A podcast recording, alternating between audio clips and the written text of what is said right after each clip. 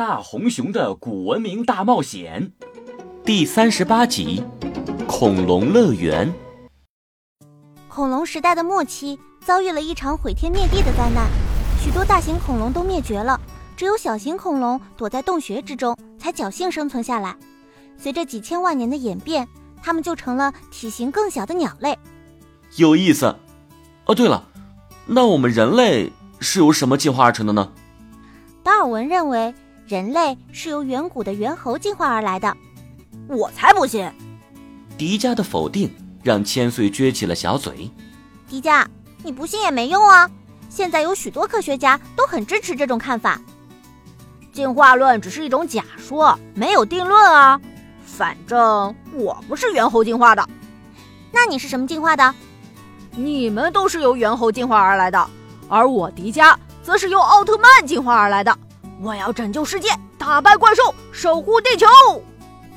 你，哼，真是无知者无畏。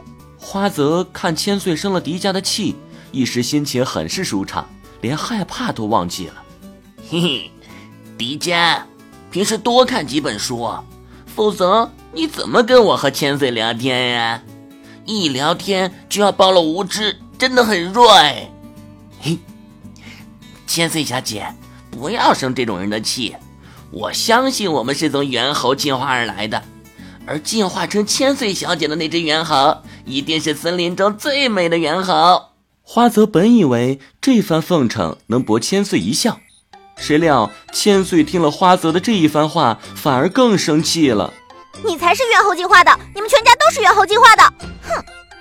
嗯，千岁，我不是顺着你的话说的吗？你怎么又生气了？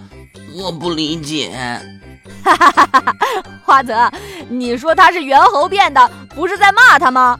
搁谁谁都得生气呀！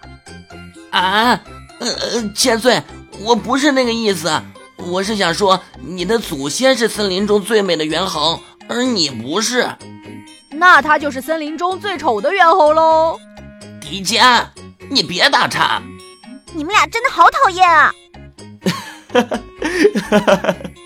三个人说说闹闹，折腾了一路，忽然一阵阵的水声从远处传来。迪迦转头一看，只见三角龙的前面出现了一座悬崖，悬崖上落下了一道洁白如练的瀑布。哇，飞流直下三千尺，疑是银河落九天，哎，好美的瀑布啊，真的像银河一样啊！朱允文向瀑布下面一棵大树上的一座木屋一指：“我们到了，欢迎来到我家做客。”迪迦一看，树屋上面落着十几只翼龙，而树屋下面与瀑布之间的沙地上，有好几种不同的恐龙，在奔跑追逐，有的正在水边吃鱼，还有的卧在沙地上休息。哇！这里简直是一座恐龙乐园啊！迪迦、千岁、花泽三人随着朱允文回到了他的家。他住的木屋周围满都是各种各样的恐龙，真像是一座恐龙乐园。